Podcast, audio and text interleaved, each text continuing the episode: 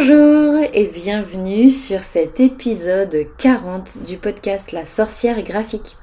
Alors, pour cet épisode, du coup, j'ai envie de te parler des légendes de Brocéliande. Alors, pourquoi j'ai envie de te parler de ça Déjà, euh, si tu as écouté d'autres épisodes de ce podcast, tu sais que je t'ai déjà parlé des magiciennes, des légendes arthuriennes. Ce sont des légendes qui m'intéressent beaucoup, euh, surtout maintenant que je vis en Bretagne. Et euh, donc du coup, pour faire un peu un parallèle avec cet épisode 27, j'ai eu encore une fois envie de mettre à l'honneur mon nouveau lieu de vie. Et donc du coup je vais te parler de la forêt de Brocéliande et surtout d'une des célèbres légendes qui s'y rattachent qui s'appelle la légende du Val sans retour. Alors déjà pour parler un petit peu de la forêt de Brocéliande et euh, je fais une, une petite pause sur le fait que les légendes dont je, vais te parler aujourd'hui, j'en ai vu, euh, enfin je suis allée visiter certains de ces lieux, pas tous, euh, tout simplement parce que euh, je voulais y retourner ce week-end avant d'enregistrer le podcast et que pour une fois la Bretagne a collé à ses clichés, c'est-à-dire qu'il a plu tout le week-end, donc je n'ai pas pu m'y rendre ou en tout cas, enfin voilà, pas dans les conditions que j'aurais souhaité. Donc du coup, euh, je n'ai pas pu m'y rendre directement pour certains lieux, mais voilà, de manière générale, je peux quand même t'en parler. Donc la forêt de Brocéliande, pour y avoir été pour le coup, est un lieu vraiment mythique. Et euh, du coup, il y a vraiment de nombreuses théories qui ont vu le jour quant à sa localisation exacte. Parce qu'en fait, de nos jours, euh, on s'accorde à dire que c'est plutôt la forêt de Pimpon qui est en fait la forêt de Brocéliande, mais euh, au cours des différentes années, il y a euh, pas mal d'autres forêts qui ont été évoquées, comme la forêt de Quentin dans les Côtes d'Armor par exemple. Il y a d'autres théories aussi qui l'ont rapproché du Mont Saint-Michel ou à la forêt du Helgoth, mais c'est la forêt de Pimpon qui a entre guillemets remporté la bataille euh, et, c'est là qu'il y a quand même pas mal d'éléments qui montrent aussi que c'est la, forêt de Brocéliande. Alors, il faut savoir qu'avant elle était extrêmement étendue, euh, qu'elle faisait vraiment une très grosse partie de la Bretagne. Maintenant il en reste plus qu'un tout petit bout. Mais euh, enfin tout petit bout, tout petit bout par rapport à ce qu'elle était, hein, pas parce que par rapport à ce que là quand on y va, elle est quand même encore bien immense. Mais bon voilà, du coup elle était vraiment beaucoup plus grande que ça. Donc la forêt de Brocéliande, pour le coup, tient vraiment une place unique dans les légendes arthuriennes. Je pense que je t'en avais déjà un petit peu parlé du coup dans l'épisode 27 sur les magiciennes de ces légendes. On a du coup la fée Morgane ainsi que la fée Viviane qui y ont vécu et le très célèbre Merlin. Donc c'est une terre qui est vraiment euh, empreinte de magie, de vie spirituelle. Et du coup, quand on passe par la forêt de Pimpon, on passe vraiment par des lieux euh, qui ont des noms vraiment évocateur de magie pour le coup. Au nord de la forêt, et du coup j'y suis allée, euh, se trouve le tombeau de Merlin, dans lequel la fée Viviane l'aurait emprisonné. Donc bon, euh, en réalité il ne reste de ce vestige du tombeau de Merlin, euh, vestige d'ailleurs c'est donc ça date du néolithique et il ne reste que deux grosses dalles de schiste rouge. Alors officiellement c'est du schiste rouge mais quand tu t'approches c'est juste une, une, enfin, deux pierres effectivement, mais qui sont plutôt recouvertes de mousse et d'offrandes aussi. Mais voilà, ça, n'empêche pas en fait de, aux nombreuses personnes qui viennent de vouer vraiment un, culte à cet endroit. Et du coup, c'est ce que je te disais, il y a vraiment des offrandes, c'est-à-dire que les gens viennent déposer des choses pour honorer la mémoire de Merlin, pour rendre hommage au lieu. Euh, et, là, pour le coup, c'est vrai que c'est quand même... Euh, on voit que c'est empreint de magie parce que les gens, ils déposent des, petites offrandes, des petites fleurs, des lettres. Il y a des rubans, il y a... Enfin voilà, des, objets qui sont peut-être des petits objets personnels. Mais les gens vraiment déposent des offrandes euh, en l'honneur de Merlin, en l'honneur de la forêt aussi de manière générale. Et c'est vraiment un lieu où, où règne une vraie sérénité. Et euh, pour ceux qui sont encore un petit peu plus curieux, autour de ce tombeau de Merlin, tu as quelques mégalithes euh, du coup qui sont pour le coup empreints de différentes énergies. Donc euh, j'y suis allée avec des amis récemment et on a fait le test pour voir comment on ressentait les énergies des mégalithes. Et par exemple, bah, j'ai touché des mégalithes qui était vraiment empreint de joie. Donc j'ai eu envie de sourire, j'ai eu vraiment cette espèce de presque d'explosion de joie dans le cœur au moment où j'ai touché ce mégalithe là. Alors bien sûr, il faut essayer de se concentrer, il faut rester ouvert aux énergies, etc. Et celui juste à côté, il y en avait un autre. Celui juste à côté m'a donné envie de pleurer, mais genre vraiment, j'étais très très très très triste d'un coup, alors que juste avant, enfin c'était les montagnes russes un peu des émotions. Et, et voilà, en fait, les mégalithes, ont vraiment chacun des énergies qui leur sont propres. Alors il y en a qui vous font rien, il y en a d'autres qui, euh, qui vous font ressentir des choses différentes. Donc vraiment, c'est un lieu euh, très très très empreint de spiritualité pour le coup euh, et qui vaut vraiment le coup d'œil. Donc voilà. Dans la forêt de Brocéliande, on peut également y trouver l'Otier de Viviane, qui est aussi appelé le tombeau des druides et euh, dans lequel on a retrouvé aussi de, nombreux vestiges. Donc ça pour le coup l'Otier de Viviane, je n'y suis pas encore allée. Euh, ça fait partie des endroits que je compte faire très très prochainement. Donc voilà, j'en reparlerai peut-être en, petite parenthèse dans un autre épisode. Dans les autres lieux évocateurs de légendes, euh, toujours dans la forêt de Brocéliande, on a la fontaine de Barenton, qui est réputée assez difficile d'accès pour le coup, mais qui est euh, vraiment euh, pas loin du hameau de la folle pensée.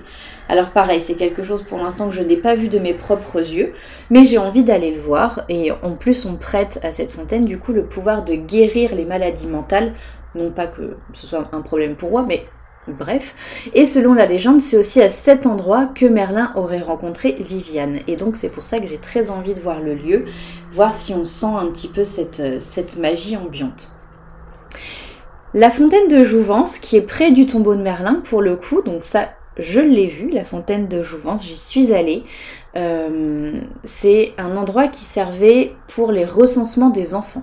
En fait, lors des solstices d'été, les anciens venaient faire recenser leurs enfants auprès des grands prêtres, et du coup, ils étaient lavés dans ce trou d'eau, puis inscrits dans les registres. Alors, c'est vraiment un trou d'eau, c'est-à-dire qu'il y a vraiment un gros rond de pierre et en fait, la fontaine, c'est ça. C'est vraiment l'eau qu'il y a dans ce gros trou. Alors après, bien sûr, il y a une, une petite, un petit, tout petit ruisseau qui part de cette fontaine pour l'alimenter, etc. Euh, donc du coup, c'est quand même un lieu qui est, euh, qui est très très très intéressant. Et quand tu vas un tout petit peu plus loin après, euh, après avoir vu la fontaine de Jouvence, tu tombes aussi sur les petites pierres empilées. Alors nous on appelle ça les, créations de feu follet, mais en gros on se demande si c'est pas... Alors il y, a plusieurs théories. Euh, il y a des gens qui nous disent que ce sont des personnes qui ont inscrit, enfin qui ont monté ces petits, ces petits amas de pierres en équilibre. Et on en a d'autres. Et d'ailleurs, c'est pour ça aussi que j'ai choisi cette illustration sur mon compte Instagram pour cette semaine. Donc du coup, il y a vraiment ces petits amas de, pierres en équilibre. Et euh, donc il y a une théorie qui dit que c'est des humains qui ont fait ça, qui ont mis des intentions, qui ont mis des souhaits, des manifestations euh, vraiment dans cette petite création, euh, dans toutes ces petites créations, parce qu'il y en a vraiment beaucoup. Et il y a une autre théorie qui dit que c'est le petit peuple, que c'est des, lieux de, de, retrouvailles, de célébration du petit peuple qui mettent également leur, leurs louanges, leurs envies, leurs, leurs souhaits aussi dans, ces constructions en équilibre. Donc, bien sûr, il ne faut absolument pas y toucher, mais euh, le lieu a quelque chose quand même de, vraiment magistral pour le coup, que ce soit la fontaine de Jouvence ou, euh, les pierres empilées à côté. Euh, parce que vraiment, on ressent une énergie hyper profonde. Donc pour le coup, c'est vraiment très très très intéressant de, de s'y balader. Euh, si tant est qu'on est euh, ouvert entre guillemets un petit peu à tout ça et que on se laisse, euh, on se laisse pénétrer entre guillemets par les énergies. Et du coup aujourd'hui j'ai envie qu'on s'attarde un petit peu plus sur une autre légende, un autre lieu qui se nomme le Val sans retour. Donc le Val sans retour, c'est situé à l'ouest de la forêt. Et c'est euh, un endroit qui est l'un des plus importants en rapport avec les légendes arthuriennes. Euh, et en plus il est visitable. Donc vraiment c'est euh, mon prochain, prochain objectif de visite pour la forêt de Brocéliande. Vous allez dire elle va y aller tous les week-ends. Oui c'est possible. Mais du coup voilà, en fait le, le Val sans retour c'est ici que on peut trouver aussi à côté l'Autier de Viviane, le siège de Merlin et le miroir aux fées. Donc je vais te parler un petit peu euh, de la légende du Val sans retour, parce que pour l'instant, l'Autier de Viviane, le siège de Merlin et le miroir au fait, je peux que très peu t'en parler, étant donné que je ne l'ai pas encore vu. Mais par contre, je peux te parler de la légende du Val sans retour, qui est une légende qui m'intéresse beaucoup. Alors, pour cette légende, nous retrouvons Morgane. Tu peux en trouver, enfin, tu peux retrouver un petit peu plus d'informations sur elle euh, dans l'épisode 27 de ce podcast, du coup, si tu as envie d'en savoir un petit peu plus. Donc, Morgane. À la cour du roi Arthur, on sait qu'elle s'éprend du neveu de la reine Guenièvre, le chevalier Guillamor. Alors, Guenièvre le pousse donc à repousser Morgane, qu'elle juge trop, entre guillemets, trop chaude et trop luxurieuse. Voilà, donc du coup, le chevalier Guillamor, ne se doutant pas de la véracité euh, des sentiments que Morgane lui porte, finit par la rejeter. Du coup, terriblement vexée, Morgane quitte alors la cour du roi et va rejoindre Merlin pour apprendre la magie. Donc il y a plusieurs théories sur ça, mais de manière générale, c'est bien Merlin qui apprend la magie à Morgane. Et du coup, à partir de ce moment-là, où elle commence à apprendre la magie, etc., elle va aussi nourrir une haine profonde envers la cour, donc envers les, personnes de la cour du roi Arthur, et surtout envers la reine et les chevaliers de la table ronde. Du coup, une fois qu'elle a, auprès de Merlin, euh, appris tout un panel de nouveaux savoirs magiques, elle décide de créer un endroit qui s'appelle le Val sans retour, pour y emprisonner donc non seulement Guillaumard, euh, du coup le chevalier qui l'a repoussé, qu'elle a surpris du coup dans les bras d'une autre, mais aussi tous les entre guillemets faux amants, les amants infidèles. Donc en gros, euh, elle décide de créer un lieu de vengeance, tout simplement envers, euh, envers toutes ces âmes, tous ces amants infidèles. Toutefois, elle se réserve quand même la possibilité de pouvoir lever le sortilège si jamais un jour un chevalier irréprochable venait à se présenter aux portes du Val. Autant vous dire qu'à l'époque, il n'y avait pas foule hein, de chevaliers irréprochables. Voilà. Du coup, euh, elle installe donc à l'entrée du château euh, enfin du château du Val, pardon, pas un château, euh, elle installe à l'entrée du Val un écriteau qui signale que seul un chevalier capable de surmonter l'épreuve du Val aura la possibilité de délivrer le chevalier Guillamor, aussi appelé Gauvin, de la douloureuse tour. Et du coup, en attendant, en attendant que ce fameux chevalier capable de surmonter cette épreuve arrive, elle subvient quand même à tous les besoins de ses captifs qui sont libres de se parler, de chanter, de danser, enfin de vaquer à leurs petites occupations, mais ils peuvent pas partir du Val sans retour pour le coup. De nombreux chevaliers se présentent pour l'épreuve parce qu'ils s'en sentent dignes, mais finissent tous par être captifs à leur tour. Voilà, donc encore, euh, encore des, chevaliers qui se, qui se pensent irréprochables et en fait, bah non, puisqu'ils restent eux aussi enfermés. Voilà. Jusqu'à ce qu'un jour, le très fameux, très célèbre Lancelot du Lac vienne lui aussi se confronter à Morgane. Il suit le chemin du diable. Donc il faut savoir que pour le Val sans retour, il y a plusieurs épreuves. Donc il suit le chemin du diable, il combat un dragon, il traverse une rivière gardée par deux chevaliers et finalement il arrive jusqu'à Morgane. Du coup, elle fait tout ce qu'elle veut, tout ce qu'elle peut, pardon, pour le vaincre. Mais comme il, en, en, lui faisant des épreuves, etc. Mais il fait tellement preuve, tellement montre d'une fidélité absolue envers la reine Guenièvre qu'il triomphe ainsi de la fée Morgane. Du coup, il délivre quand même 253 chevaliers qui étaient infidèles et met ainsi fin à 17 ans de maléfice. Donc en gros, pendant 17 ans, et donc avec 253 chevaliers infidèles, euh, Morgane avait créé quand même un lieu euh, assez chargé, assez euh, blindé hein, de d'amants infidèles. Donc voilà, ça a duré pendant 17 ans et il a fallu attendre que ce soit Lancelot qui vienne un petit peu délivrer tout ce petit monde grâce à la fidélité inébranlable qu'il éprouvait pour Guenièvre. Qu'il a montré envers Guenièvre plutôt. Pourquoi j'ai eu envie de te parler de cette légende aujourd'hui? Euh, Parce que vraiment je la trouve hyper intéressante. Parce qu'on assiste vraiment à une espèce d'inversement des rôles.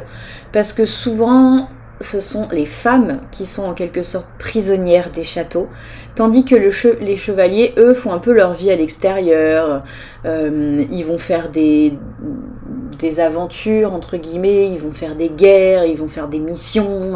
Enfin voilà, les, généralement c'est vraiment les femmes qui sont enfermées dans le château et qui font pas grand chose, pendant que les hommes ils vont faire leur vie, ils trompent aussi au passage régulièrement leurs compagnes, etc. etc. Et là, du coup, la fée Morgane, grâce à ses pouvoirs, a un petit peu inversé cette situation, a un peu changé cette situation, alors que les autres femmes, elles, ne le peuvent pas, pour le coup, elles n'ont pas appris la magie, et, euh, et souvent leurs demandes sont rejetées par leurs compagnons, parce que euh, bah parce qu'ils vont pas rester euh, avec leur compagne même si elle leur demande, ils vont pas arrêter de tromper leur compagne même si elle leur demande.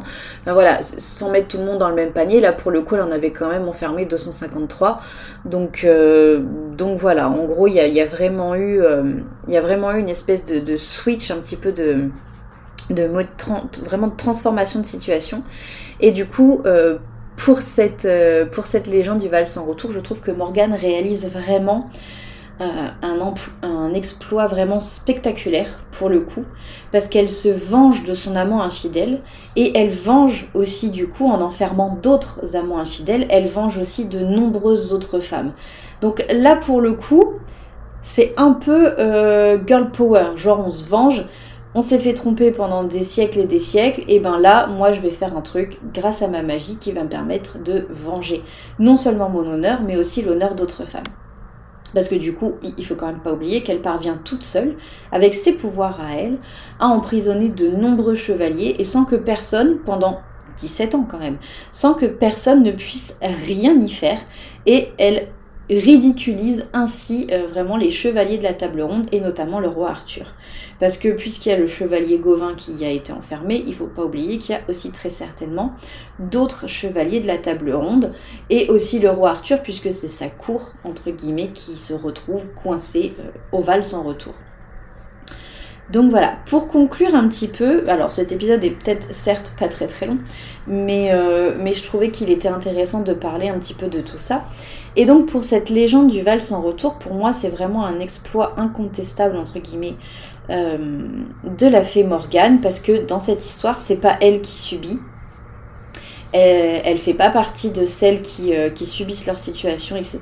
Et mieux encore, du coup, elle a vraiment œuvré pour que les autres femmes euh, trompées comme elle soient également vengées, ne subissent plus non plus. Parce que du coup, puisqu'elle les enferme, euh, bah, les compagnons infidèles ne retournent pas auprès de leurs femmes. Donc, euh, donc voilà. Cette légende est vraiment pour moi un, bel exemple de sororité, un peu vraiment une ambiance très très girl power. À une époque où toutes les femmes étaient vraiment potentiellement victimes d'une espèce de, de patriarcat débridé, vraiment encouragé par la religion.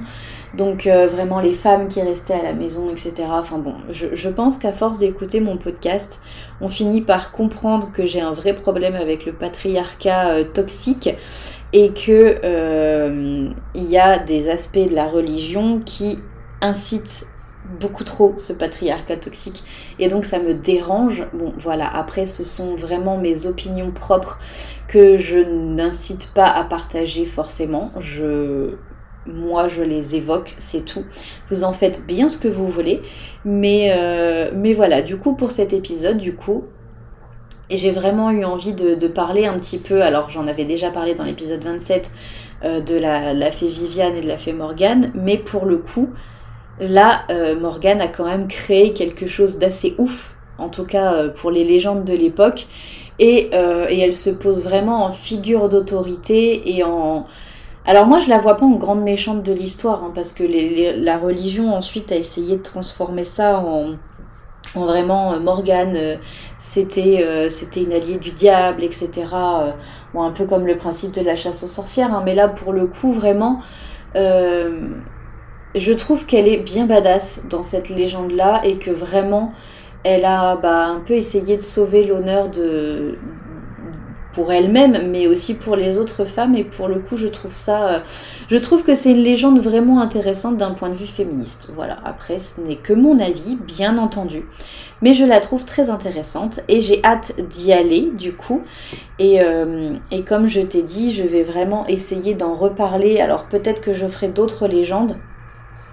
Je sais que normalement d'ici 2-3 semaines, je vais refaire un épisode sur des sorcières de légende, des sorcières célèbres, et je ferai peut-être une mini parenthèse pour reparler de Morgane. Euh, une fois que je serai allée, du coup, euh, je vais essayer d'y aller avant au Val sans retour. Comme ça, je pourrais t'en parler un petit peu.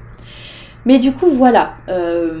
dernière petite parenthèse, et après j'arrête pour avoir visité le tombeau de Merlin, pour avoir visité la fontaine de Jouvence, pour m'être baladé dans ce coin-là de la forêt de Brocéliande. Ce sont vraiment euh, des endroits, c'est un lieu de manière générale qui est empreint d'énergie, empreint de magie. Euh, il y a vraiment cette présence de petit peuple, cette présence d'énergie euh, très sylvestre, très vraiment liée à la forêt. Et on a vraiment l'impression que cette forêt a une âme et qu'elle a plein de choses à nous transmettre. Et vraiment, quand on y prête un petit peu attention, il y a vraiment beaucoup de choses à voir, à entendre et surtout à sentir. Euh, en termes d'énergie, je parle pas en termes d'odeur, mais enfin voilà. Du coup, si tu as l'occasion un jour, si tu es en Bretagne ou si tu n'es pas loin et que tu as l'occasion un jour de faire la visite de la forêt de Brocéliande, vraiment, vraiment, vraiment, n'hésite pas. Parce que pour le coup, c'est vraiment un endroit très spirituel, très important euh, et, qui m'a appris beaucoup de choses. Voilà. Donc, eh bien voilà, cet épisode est terminé pour aujourd'hui. On se retrouve du coup la semaine prochaine avec un nouvel épisode. Et en attendant, je te souhaite une très belle semaine.